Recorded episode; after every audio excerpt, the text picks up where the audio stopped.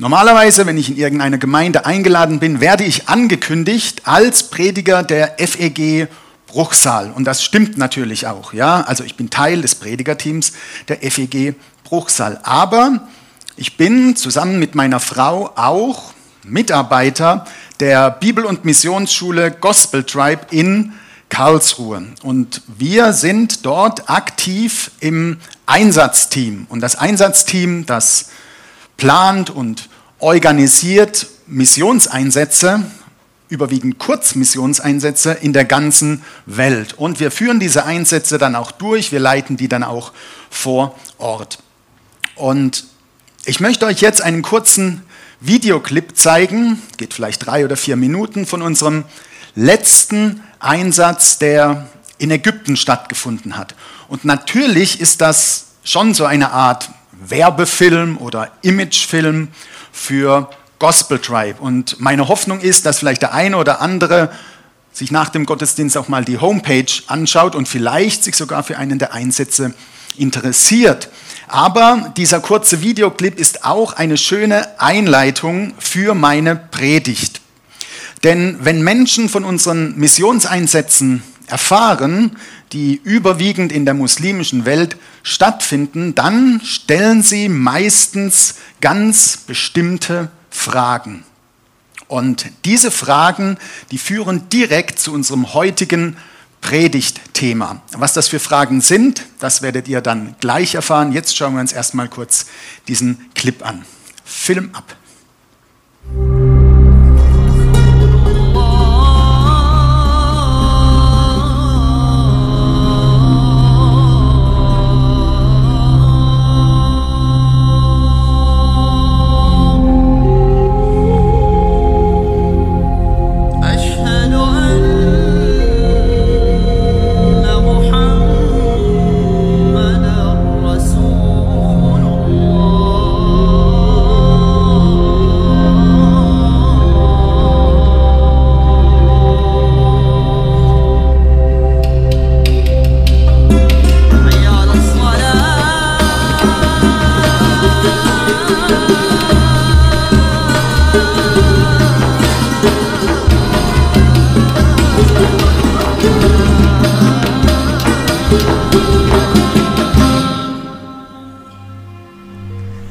Bibel ist Wüste ein Symbol für fehlendes geistliches Leben. Und Wüste gibt es hier in der arabischen Welt genug. Der Nahe Osten ist eine Region, die in den letzten Jahren von vielen Kriegen und Krisen und Religionsstreitereien heimgesucht wurde. Und das ist auch der Grund, warum wir mit Gospel Tribe so viele Reisen in diesen Teil der Welt organisieren. Wir waren in den letzten Jahren in Jordanien, in Libanon, in Marokko, in Ägypten, in der Türkei und vielen anderen Nationen. Und unser Ziel ist es dort, Christen zu besuchen, sie in ihrem Glauben zu stärken und zu unterstützen und gleichzeitig neue muslimische Bekanntschaften zu machen. Die letzten Jahre hat mich der Nahe Osten immer mehr fasziniert, die Kultur, die Menschen darin. Ähm, und es hat mich einfach nicht mehr losgelassen. Und so habe ich mich ähm, immer mehr damit beschäftigt. Und jetzt bin ich begeistert, hier in Ägypten zu stehen und die Menschen kennenzulernen, die Kultur besser kennenzulernen, die Sprache, ein paar Wörter zu sprechen ähm, und einfach Zeit zu verbringen mit den Menschen. Wir sind einfach da und versuchen, die Menschen wahrzunehmen, wie sie sind ähm, und ihnen mit Gottes Liebe zu begegnen. Man merkt sehr stark, dass es eine Beziehungskultur ist, in der es darum geht, mit den Leuten persönlich ins Gespräch zu kommen und persönlich Kontakt mit den Leuten zu pflegen. Einerseits konnte ich Gottes Herz für diese Region sehen, erkennen, ich konnte äh, aufsaugen, wie Gott äh, die Menschen hier sieht und ich konnte auch Zeuge davon sein, einfach wie die Gemeinde hier in der arabischen Welt lebt und wie sie hier ihren Glauben leben. Die Armut in vielen Teilen der arabischen Welt ist extrem. Wir sind hier in Kairo durch Viertel gefahren, in denen die Menschen den Müll im Erdgeschoss lagern, ihn sortieren und davon leben. Es ist ein Ort, der einem auf eindrückliche Art und Weise vor Augen führt, wie groß die Not in unserer Welt ist und dass wir als Christen eine Aufgabe haben, dieser Not abzuhelfen. Unsere Einsatzteilnehmer sind einfach Menschen, die ein oder zwei Wochen ihres Jahresurlaubs oder ihrer Semesterferien investieren, um Gottes Herz für diesen Teil der Welt zu spüren. Wir sind als Familie jetzt schon zum dritten Mal in Kairo und ich muss sagen, es ist eine ganz faszinierende Stadt und sie bietet so viel Schönheit, obwohl sie doch grau ist. einfach durch die Menschen, die wir jetzt über die Jahre kennengelernt haben. Ich denke da auch an die sudanesischen Flüchtlinge, die so viel Schreckliches und so viel Leid erfahren haben, aber in den Gottesdiensten so viel Freude haben und man buchstäblich sehen kann, dass Gott alle Tränen abwischt.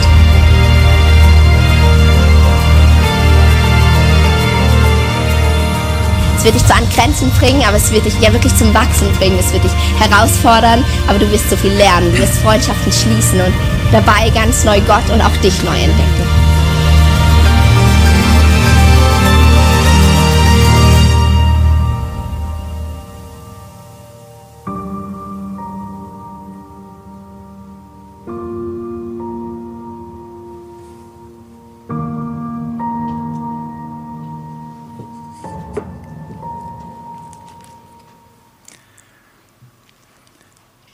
Viele Menschen, die von unseren Missionseinsätzen in der muslimischen Welt erfahren, die stellen uns immer wieder ähnliche Fragen. Warum tust du sowas? Warum tust du dir das an? Warum investierst du so viel Zeit und so viel Geld? Warum begibst du dich und deine Familie in Gefahr? Also ihr müsst wissen, ich gehe da nicht nur alleine mit meiner Frau hin, sondern da sind unsere Kinder auch mit dabei. Wir machen das nicht, weil wir denken, dass wir bessere Christen sind oder mutigere Christen. Wir machen das auch nicht, weil wir irgendein Abenteuer erleben wollen oder weil wir Anerkennung oder Bewunderung von anderen Menschen bekommen wollen. Nein, wir machen diese Arbeit hauptsächlich aus einem Grund, weil wir der Gnade begegnet sind, weil wir der Gnade begegnet sind. Und vielleicht fragst du dich jetzt, was soll das denn bedeuten, der, der Gnade begegnet? Ist es nicht so, dass Gott uns Gnade schenkt? Ja, das stimmt. Gott schenkt uns Gnade. Aber auch wenn sich das jetzt für dich vielleicht etwas komisch anhört, der Gnade begegnen, möchte ich dir heute in dieser Predigt dennoch erklären, was ich damit meine.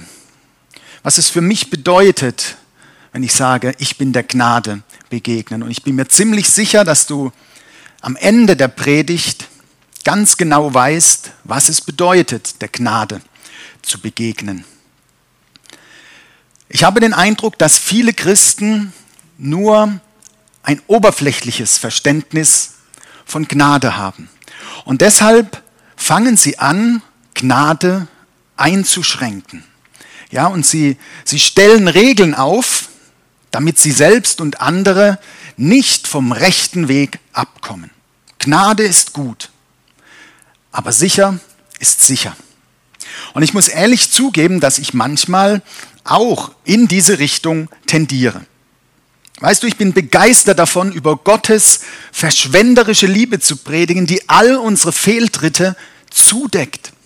Ich bin begeistert davon, von einem liebenden und gnädigen Gott zu predigen, der selbst den schlimmsten Sünder, der umkehrt und auf ihn zugeht, einfach in seine Arme nimmt. Aber immer wenn ich das tue, dann meldet sich in meinem Kopf so eine leise Stimme.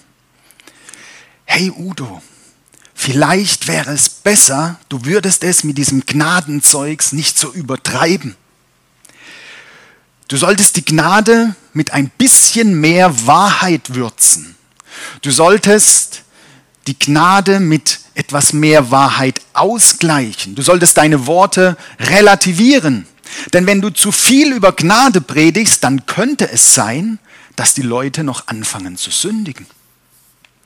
Stimmt das? Könnte es sein, dass du eher anfängst zu sündigen, wenn ich zu viel über Gnade predige? Nein, das glaube ich nicht. Weißt du, was ich glaube? Du sündigst sowieso. Es ist völlig egal, was ich predige. Du sündigst sowieso. Du brauchst Gnade nicht, um zu sündigen, sondern du brauchst Gnade, um mit dieser Sünde, die es in deinem Leben bereits gibt, klarzukommen. Was ich ganz oft sehe, ist, dass Christen und christliche Gemeinden Menschen vor schlechten Einflüssen schützen wollen. Also kreieren sie religiöse Regeln. Und ich meine damit von Menschen gemachten Regeln. die festlegen sollen, was du tun darfst und was nicht. Regeln sind nicht grundsätzlich schlecht, aber solche Regeln können dich nicht retten. Sie können lediglich Grenzen setzen und Strafen androhen. Christen und Gemeinden, die solche religiöse Regeln aufstellen, die meinen es wirklich gut. Ich bin fest davon überzeugt, dass sie es gut meinen. Sie stellen diese Regeln auf, weil sie Angst davor haben, dass sie selbst und andere vom rechten Weg abkommen. Und sie wollen mit diesen Regeln sicherstellen, dass die Menschen auf dem rechten Weg bleiben. Aber das funktioniert so nicht. Regeln sind nicht grundsätzlich falsch, aber sie sollen uns in eine Beziehung führen, in eine Beziehung zu Gott. Und sie sollen kein Ersatz für diese Beziehung sein. Auch ich stelle für mich persönlich ab und zu Regeln auf und ich versuche, mich so gut es geht daran zu halten. Aber ich konzentriere mich nicht ständig darauf, sondern ich konzentriere mich auf Jesus. Ich konzentriere mich auf Gnade. Ich habe nichts gegen Regeln. Aber wir müssen lernen, diese Regeln richtig einzuordnen. Wir müssen lernen, sie in das richtige Verhältnis zu der alles überragenden Gnade Gottes zu setzen. Alles, was Regeln können, kann Gnade viel besser. Und Gnade kann sogar noch mehr. Ich glaube, dass religiöse Regeln unzulänglich sind. Sie reichen einfach nicht aus. Und ich will dir jetzt in der ersten Hälfte der Predigt sechs Punkte nennen, warum ich glaube, dass religiöse Regeln unzulänglich sind. Hier kommt der erste Punkt. Religiöse Regeln sind oft willkürlich. Manche Dinge sind grau und nicht einfach nur schwarz oder weiß. Es gibt Situationen im Leben, da gibt es nicht einfach nur ein Ja oder ein Nein. Ich kann nicht dein Richter sein und du auch nicht meiner. Je mehr ich mich mit Gottes Wort beschäftige, Je intensiver ich Gottes Wort studiere und je besser ich Jesus dadurch kennenlerne, umso weniger sage ich Menschen, was sie tun oder lassen sollen, sondern ich bete einfach für sie. Falls du also auf der Suche nach irgendeiner gehirnamputierten Liste von Geboten und Verboten bist, um ein glückliches, geheiligtes Leben zu führen, dann bist du bei mir an der falschen Adresse. Ich bin einfach nicht schlau genug. Ich bin einfach nicht schlau genug, um dir in jeder Situation deines Lebens zu sagen, was nun richtig oder falsch ist. Ich bin nicht schlau genug, um dir in jeder Situation deines Lebens zu sagen, was du nun tun sollst. Und ich bezweifle, dass es irgendeinen Menschen gibt, der das wirklich kann. Religiöse Regeln sind oft willkürlich, weil sie nicht in jeder Kultur, nicht in jeder Generation, nicht in jeder Gemeinde, nicht in jeder Familie und auch nicht bei jedem Persönlichkeitstyp gleich funktionieren. Der zweite Punkt. Religiöse Regeln sind kraftlos. Diese Regeln sagen dir lediglich, was du tun oder lassen sollst. Aber sie helfen dir nicht wirklich dabei, sie auch zu erfüllen. Wenn du nicht in der Lage bist, diese Regeln aus eigener Kraft zu befolgen, dann fühlst du dich verdammt und hoffnungslos. Dann bist du frustriert und demotiviert und das wiederum macht es dir noch schwieriger, diese Regeln einzuhalten. Das ist im wahrsten Sinne des Wortes ein Teufelskreis. In der Bibel hat das Wort Gnade eine doppelte Bedeutung. Gemeint ist damit einerseits Gottes unverdientes Wohlwollen dir gegenüber. Gemeint ist damit aber auch Gottes Kraft, die in dir wirkt, damit du mehr vollbringen kannst, als du selbst jemals schaffen würdest. Regeln sind kraftlos, aber Gnade ist eine Kraft, die Gott dir schenkt, damit du anders leben kannst. Und wenn du mir das nicht glaubst, dann schau mal, was in der Bibel, in Gottes Wort, im Titusbrief in Kapitel 2 in den Versen 11 bis 12 geschrieben steht. Denn es ist erschienen die heilsame Gnade Gottes allen Menschen und erzieht uns, dass wir absagen dem gottlosen Wesen und den weltlichen Begierden und besonnen, gerecht und fromm in dieser Welt leben. Regeln sind kraftlos. Es ist allein Gottes Gnade, die uns dazu befähigt, so zu leben, wie es Gott gefällt. Der dritte Punkt. Religiöse Regeln sind äußerlich. Solche Regeln wollen dich davon abhalten, etwas zu tun, was du eigentlich tun willst. Beziehungsweise sie wollen dich dazu motivieren, etwas zu tun, was du eigentlich nicht tun willst. Mit anderen Worten, solche Regeln widersprechen oft deinen inneren Wünschen. Und das führt tief in dir drin zu Konflikten. Und diese Konflikte sind es, die Gehorsam so schwierig machen. Regeln richten sich an dein Verhalten. Aber sie behandeln nicht dein Herz. Sie verändern nicht deine Einstellung. Sie behandeln nicht diese innere Zerrissenheit und, und all diese Widersprüchlichkeiten tief in deiner Seele. Gnade dagegen ist anders. Gnade wirkt innerlich. Gnade wirkt auf der Herzensebene. Gnade verändert dein Herz. Gnade verändert dein Wollen und Gnade verändert deine Wünsche.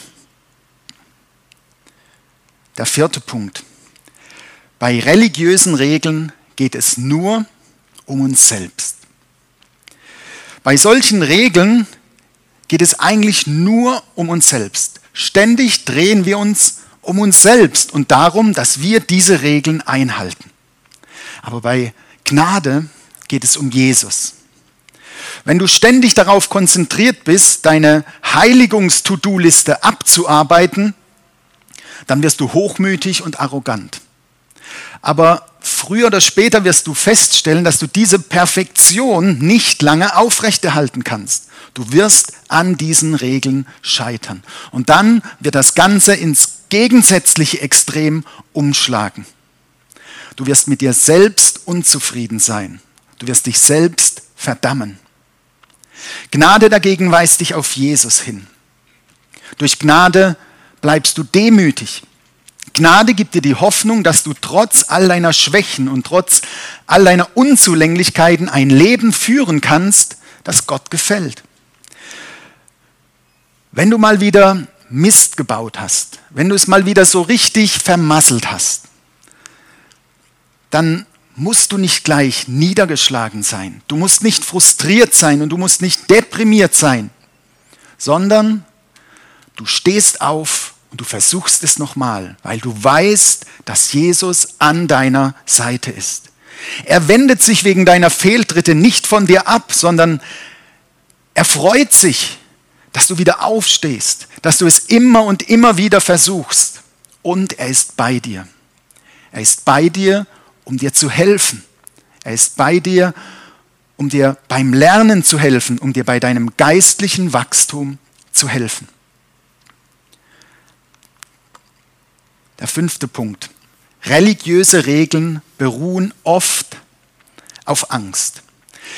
Die meisten dieser Regeln funktionieren nur dann, wenn deren Missachtung Konsequenzen hat und sie an irgendein System von Belohnung oder Strafe gekoppelt sind.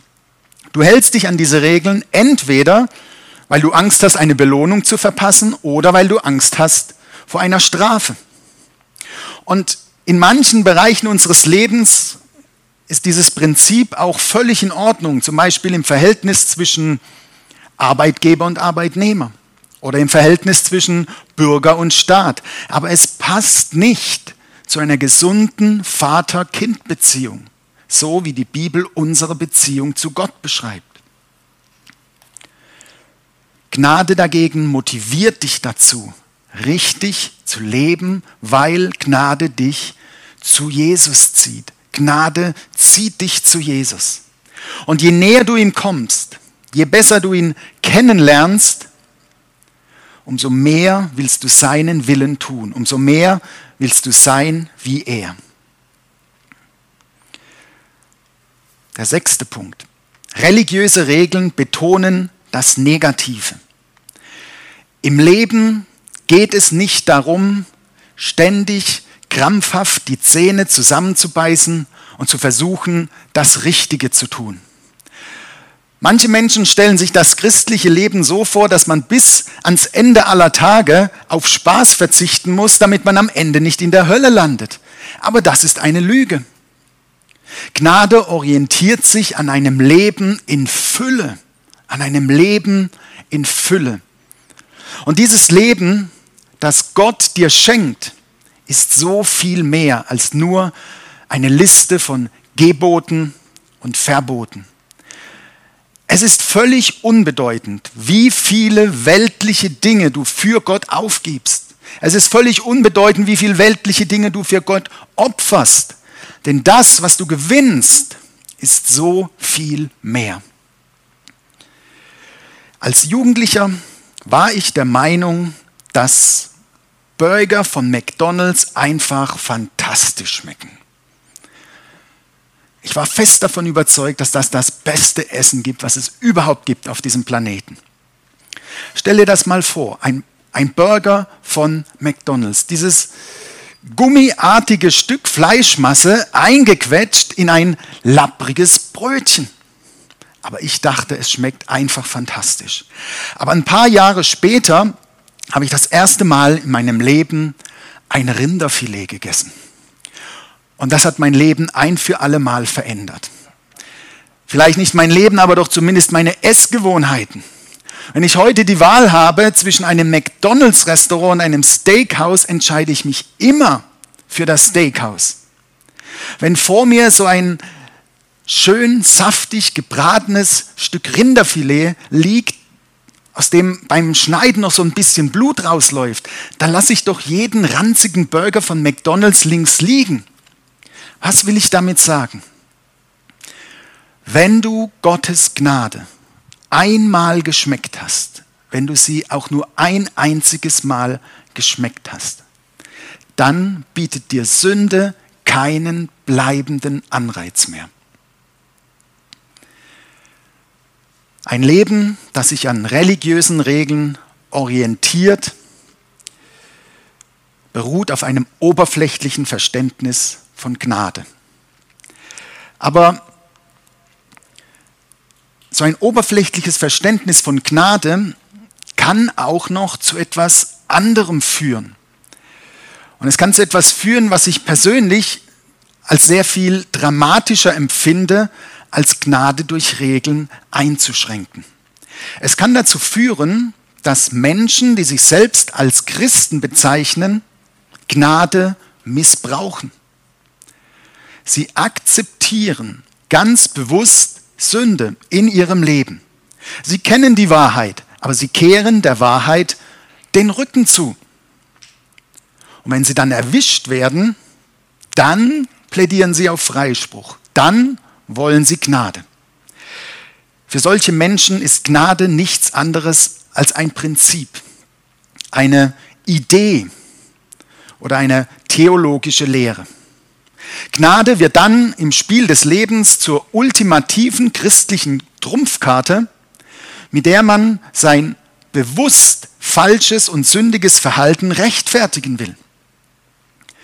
Ich habe den Eindruck, dass dieser Missbrauch von Gnade sich in den letzten Jahren wie ein Virus ausgebreitet hat und ganz, ganz viele Christen und sogar ganze Gemeinden infiziert hat. Und dieses Virus ist definitiv gefährlicher als Covid-19. Weißt du, ich bin schon einigen Menschen begegnet, die sich selbst als Christen bezeichnen, die aber ein Leben führen, das wirklich erschreckend ist. Ich erinnere mich zum Beispiel an einen Typen, der mindestens einmal in der Woche eine Frau abgeschleppt hat und mit ihr ins Bett gestiegen ist. Und ich habe ihn dann mal darauf angesprochen und ich habe ihn gefragt, meinst du denn wirklich, dass dass das Gottes Wille im, im Hinblick auf Sexualität ist? Und er hat mich nur ganz überrascht angeschaut und hat gesagt, keine Ahnung. Ich habe mir darüber noch nie Gedanken gemacht. Aber hey, ich bin nun mal ein Mann. Ja, und ich habe Hormone und diese Hormone, die spielen eben ab und zu mal verrückt. Ich habe ihm dann erklärt, dass es auf diesem Planeten noch mehr Männer gibt. Ja, und die haben auch Hormone. Und die tun trotzdem nicht das, was er tut. Man kann das also auch lassen. Aber er meinte nur, ach, ich weiß nicht, ich fühle mich eigentlich gut dabei. Also mir, mir tut das gut. Und wie könnte ein, ein liebender Gott etwas als falsch empfinden, was einem geliebten Kind gut tut? Und selbst wenn, es gibt ja dann immer noch Gnade. Und ich habe ihm dann gesagt, wie bitte? Gnade? Ich glaube, du hast da etwas falsch verstanden. Ja, Gnade ist für dich da. Gottes Gnade ist für dich da, aber sie ist da, um dir zu helfen. Sie ist da, um dich zu verändern. Sie ist da, um deine Einstellung zu Frauen zu ändern. Sie ist da, um deine Einstellung, deinen Umgang mit Sexualität zu verändern. Glaubst du denn überhaupt, dass Gnade dich verändern kann? Willst du denn überhaupt, dass Gottes Gnade dich verändert? Und dann hat er mich angeschaut und hat gesagt, nein, das will ich eigentlich nicht. Ist eigentlich alles okay so. Und so lebt dieser junge Mann völlig unbekümmert sein gleiches, sein kleines, beschissenes Leben weiter. Bitte entschuldigt den Eindruck, aber man kann das nicht anders beschreiben. Und vielleicht sagst du jetzt, naja, das ist jetzt aber schon wirklich ein extremer Ausnahmefall, den du uns da geschildert hast. Und ja, es stimmt, ich gebe es zu, das, das war jetzt schon ein krasses Beispiel, aber schau dich doch mal um. Ich sehe so viele Menschen, die sich Christen nennen, deren Leben sich aber kaum von dem Leben eines Menschen unterscheidet, der Gott nicht kennt. Ich sehe so viele Menschen, die sich Christen nennen, aber in bestimmten Bereichen ihres Lebens ganz bewusst in Sünde leben. Sie haben Sünde in ihrem Leben akzeptiert. Sie haben sich mit der Sünde arrangiert und sie leben völlig unbekümmert weiter. Gott ist ja gnädig. Menschen, die im Namen der Gnade sündigen, haben nicht verstanden, was Gnade eigentlich ist. Sie wissen nicht, was sie mit diesem Geschenk Gottes machen sollen. Also machen sie Gnade zu etwas, was Gnade nicht ist. Sie machen Gnade zu einer Du kommst aus dem Gefängnis Freikarte, wie bei Monopoly. Sie machen Gnade zu einem Teppich, unter den man all den Dreck seines Lebens und all die hässlichen Dinge seines Lebens einfach drunter kehren kann. Mir ist vor kurzem etwas über Gnade klar geworden, was mein Leben wirklich radikal verändert hat. Es ist nichts Neues.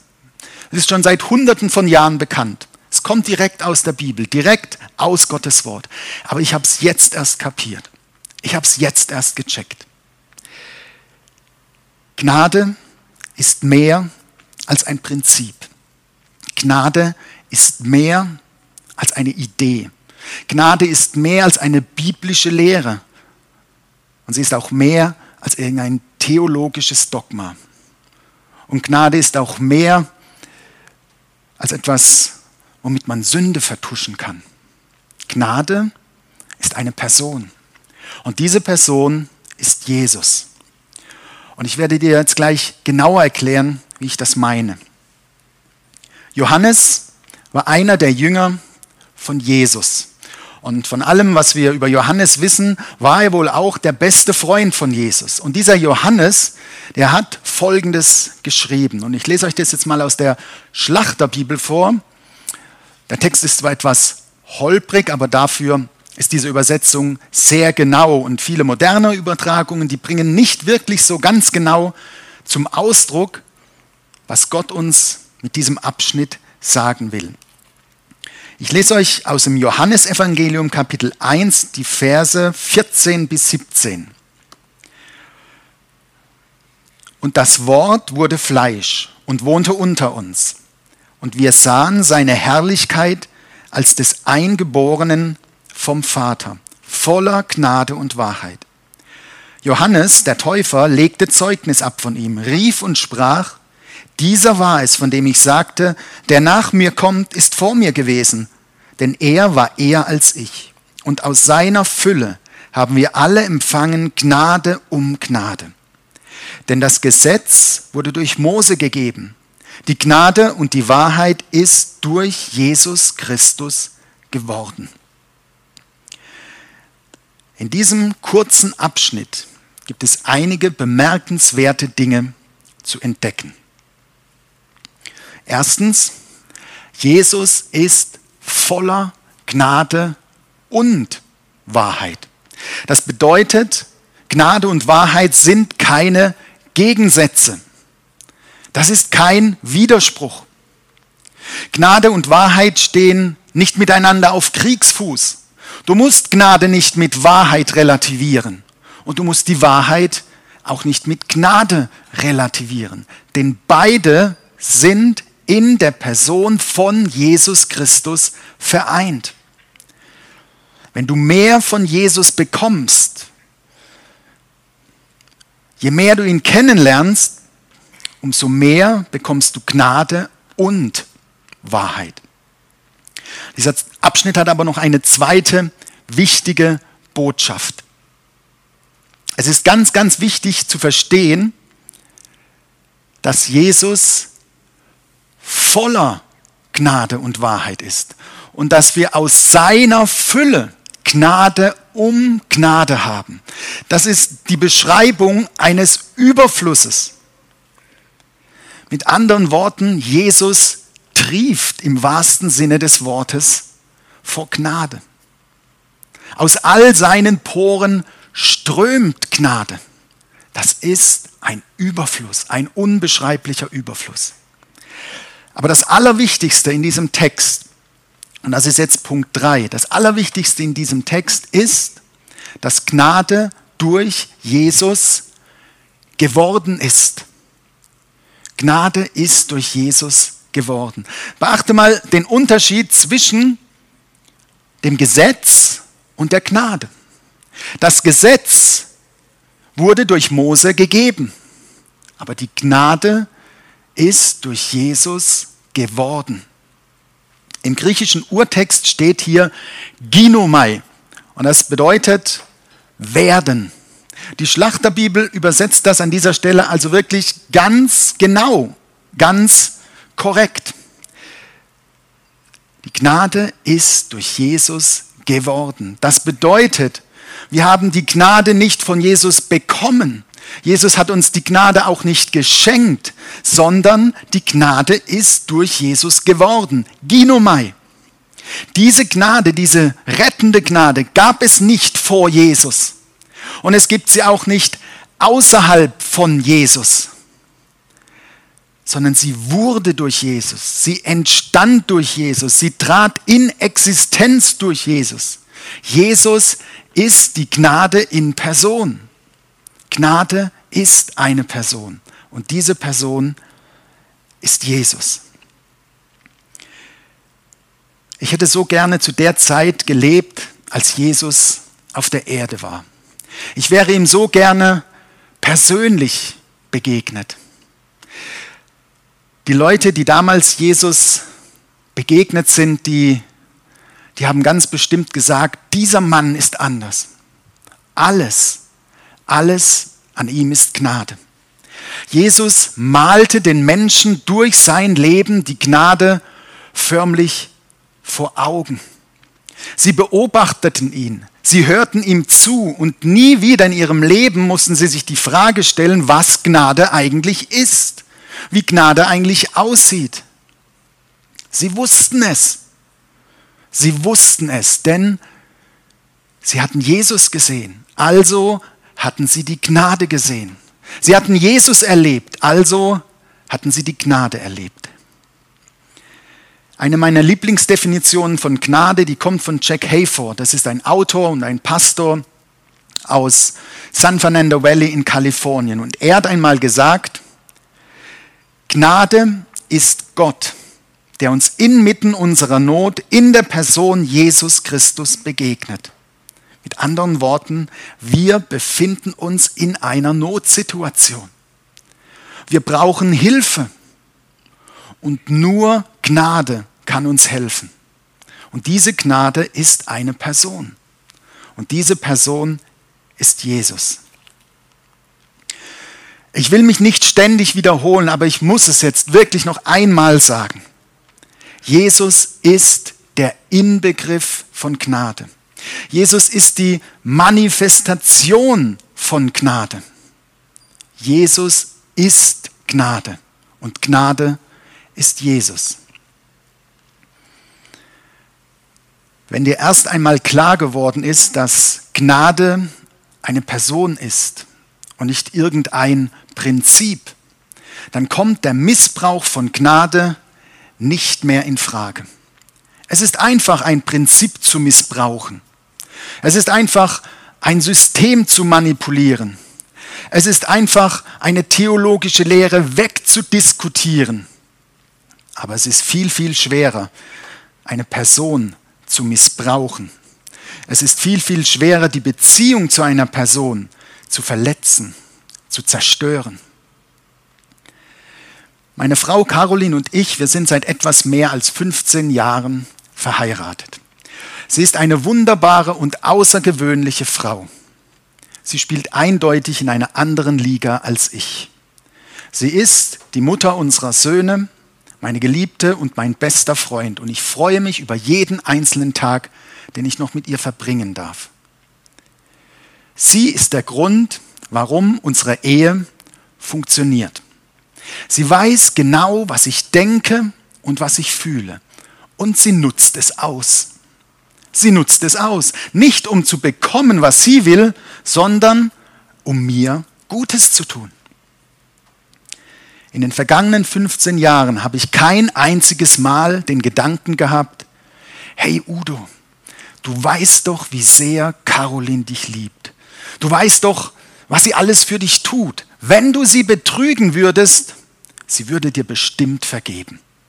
Sie wäre bestimmt immer noch für dich da. Ich habe diesen Gedanken nie gehabt und ich werde diesen Gedanken nie haben. Dieser Gedanke ist absurd. Dieser Gedanke ist widerlich. Warum? Meine Treue gilt keinem unpersönlichen Ideal, das man Ehe nennt, sondern meine Treue gilt einer Person. Meine Treue gilt Caroline. Und all ihre Liebe und all das Gute, das sie für mich tut, macht meine Hingabe und meine Treue nur noch größer. Wie könnte ich da auf die Idee kommen, Caroline zu hintergehen, sie auszunutzen? Aber genau das ist es, was ganz, ganz viele Menschen mit Jesus machen. Viele Menschen hören von Gnade und denken zuallererst, hey, warum sollte ich mich anstrengen, um Sünde zu vermeiden? Warum sollte ich Opfer bringen, um ein Leben zu führen, das Gott gefällt? Am Ende wird Gott mir doch sowieso vergeben. Schließlich gibt es ja Gnade.